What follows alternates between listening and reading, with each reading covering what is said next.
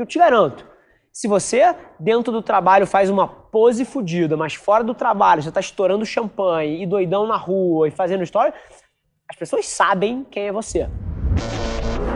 Esse é o Nas Trincheiras. A minha agenda é aberta para a empresa inteira. E eu tenho literalmente o meu tempo, o meu tempo à disposição das pessoas para ajudar elas a solucionarem problemas complexos. O que eu quero dizer?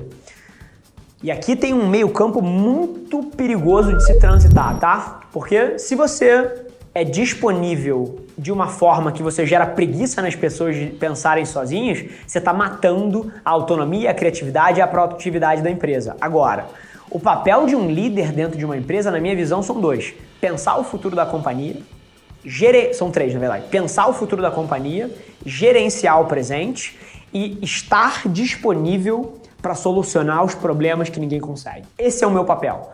Então, a minha agenda, ela tem blocos livres, onde qualquer um dos meus diretores pode buscar ali meia hora comigo, 15 minutos comigo, uma hora comigo, para debater problemas complexos e pegar o meu ponto de vista em cima de alguma coisa. Então, grande parte da minha agenda é servindo as pessoas que trabalham comigo.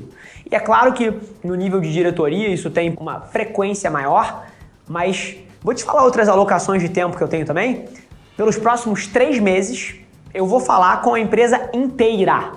Reuniões de 20 minutos com todos os funcionários da empresa ao longo dos próximos três meses. Então, assim, eu opero muito como alguém que serve a minha empresa. Eu delimito visão de longo prazo, eu gerencio o presente, mas eu sirvo a empresa na solução de problemas complexos. Eu literalmente estou aqui para as pessoas. Grande parte da minha alocação de tempo gira em torno disso. Mas respondendo a sua pergunta, são sistemas. É assim que eu penso a minha vida. Tudo que é importante precisa virar um sistema e precisa estar na agenda sendo feito de forma consistente todos os dias, todas as semanas, todos os meses. Não tem outra forma.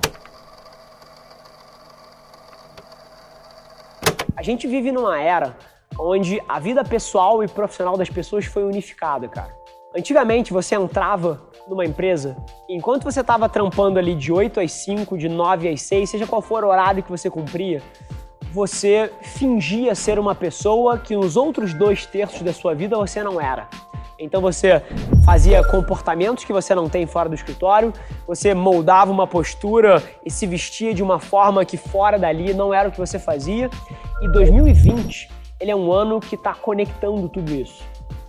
O próprio ato de que enquanto você está trabalhando, você está falando com seus amigos num grupo de WhatsApp, está curtindo a foto de uma amiga sua, de um amigo seu que está viajando, ou então de uma pessoa que acabou de ser promovida no LinkedIn, assim, o fato de que você está no trabalho e está fazendo stories da sua comida no seu almoço, assim, tudo isso conectou as pessoas, caíram as máscaras. Hoje em dia, os seres humanos eles não são mais duas versões dele mesmo. Porque eu te garanto, se você, dentro do trabalho, faz uma pose fodida, mas fora do trabalho você tá estourando champanhe e doidão na rua e fazendo história, as pessoas sabem quem é você. Então, não existe mais essa coisa de duas vidas. A derivada que vai trazer felicidade, e aí eu acho que o que a gente tem que debater não é pela ótica de sem trazer efeitos negativos, mas é como gerar felicidade nessa interseção entre o profissional e o pessoal. Essa é a pergunta. E a minha resposta, cara, e mais uma vez, não é aquele tipo de conselho que eu te dou, mas eu não vivo isso. É você precisa orientar a sua vida e a sua carreira para uma coisa que você goste genuinamente de fazer. E by the way, eu entendo as dificuldades disso de curto prazo. Às vezes você tem um boleto para pagar, às vezes você tem, cara, uma dívida que está rodando, às vezes você tem uma situação que acabou de ter um filho e você não pode perseguir a tua paixão em termos de full time, você não pode alocar o seu tempo inteiro porque você precisa, cara, de uma renda que vem de um trabalho que você não gosta. Eu entendo essas dinâmicas, tá? Eu tenho um grupo de estudo de cento e varada mil pessoas aqui dentro que me trazem esses problemas todos os dias. Então, eu te entendo. Mas agora, isso não é desculpa para você não estar tá usando o seu 8 da noite até a meia-noite para perseguir o seu sonho e para poder começar a, no médio e longo prazo, orientar a sua vida para um espaço que te traga felicidade genuína. Essa é a provocação que você tem que se fazer. Que é impressionante, assim, as pessoas elas têm a falsa percepção de que o trabalho tem que subtrair necessariamente da sua família e isso é tão errado tão errado. Se você quer grande, se você sonha grande, é óbvio que você vai precisar trabalhar muito. Você conhece zero pessoas que construíram sucesso, a parte de ter sido dado para elas, né? É, por algum pai, mãe ou família, que não trabalharam pra caralho. Você conhece zero pessoas. Mas assim, a concepção de que isso precisa subtrair dos seus filhos, da sua esposa, da sua mãe, dos seus primos, é errada. Precisa subtrair de todo o resto, não importa. Subtrair do Netflix, subtrair do videogame, subtrair. E assim, eu não tô julgando Netflix e o videogame, mas eu tô falando que você precisa ter prioridades. Não dá para ter tudo. Mas a noção de que automaticamente o subtrai da sua família é errada.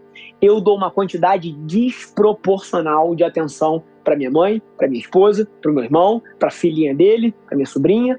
E assim, foi mal. Eu trabalho 14, 16 horas todos os dias. Agora, o que o trabalho fez foi ele, somado à família, ele subtraiu de todo o resto. Porque as minhas três prioridades na minha vida são família, número um. Número dois, trabalho. Número três, saúde e esporte. E nada mais é importante. Todo o resto entra aonde dá, quando dá. Esses três têm lugar cativo. Então, o que provavelmente você sofre é falta de capacidade de priorizar. Você quer ter a carreira de sucesso, você quer estar perto da sua família, você quer beber o show com seus amigos, você quer jogar futebol, você quer ver o Netflix, você quer jogar o videogame. Você quer, você quer, você quer, você quer. E a vida é feita de escolhas. Então senta a bunda aí, toma as suas decisões e começa a mapear a sua trajetória para onde você quer chegar. E é óbvio que eu não comecei isso do dia para noite. Eu faço esporte há 20 anos. E eu não faço esporte por saúde. Eu faço esporte como um comprometimento de vida.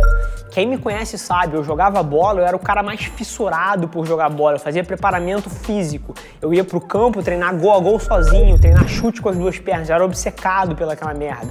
Eu treinava jiu-jitsu, eu fazia rolas em todos os horários possíveis que tinham extra no meu dia. Crossfit, mesma coisa. Levantamento olímpico de peso, mesma coisa. Surf, a mesma coisa. E agora é o triatlo. Então eu tô nessa trajetória de treinar uma, duas, três vezes por dia há 20 anos. Mas o que você tem que fazer é escutar o seu corpo. Eu vejo tanta gente pedindo opinião de especialista. E mais uma vez, sem querer diminuir um profissional de educação física, é muito válido. Todas as vezes que eu trabalhei próximo a um, os meus resultados foram exponenciais. Nutricionista, mesma coisa, não querendo diminuir. É super importante para alguém que quer ter uma vida saudável e não tem o conhecimento necessário. Mas o que você precisa, o que a maioria das pessoas precisa, é escutar o próprio corpo. Você precisa entender qual é o seu ritmo de evolução e como o seu corpo está se sentindo nessa trajetória de se adaptar a um nível mais intenso de exercício e adaptar para isso. Eu, quando comecei o triatlon, já comecei de porrada, fiz um meio Ironman em menos de cinco meses, fiz um Ironman em menos de um ano. Isso é quase lunático para a maioria das pessoas, mas para mim era uma realidade porque eu faço exercício nesse nível há 20 anos. Então é uma ilusão qualquer um achar que em seis meses vai estar onde eu tô, porque eu tô jogando esse jogo há 20 anos. Mas é uma coisa que eu imploro para você tentar é começar a enxergar o esporte como um esporte e não como saúde. Se você quer ter esse nível de performance, porque é muito diferente você olhar o esporte com essa ótica e vai transformar tanto os seus resultados como a tua motivação para treinar dessa forma. Esse foi mais um episódio da nossa experiência em áudio. E como eu já falei, eu adoraria saber que você está gostando do que a gente está compartilhando por aqui. Então não esquece, se você está tirando valor desse conteúdo, ia significar o um mundo para mim, que você tirasse um print da sua tela, postasse no Stories me marcando e aproveita para ir na sua plataforma favorita também e deixar um rating de cinco estrelas e um comentário lá, ajudando a gente a construir essa comunidade tão vibrante que move o Brasil para frente através do empreendedorismo e que fala desse Brasil que dá certo. É um prazer ter vocês comigo e a gente se vê no próximo episódio do podcast.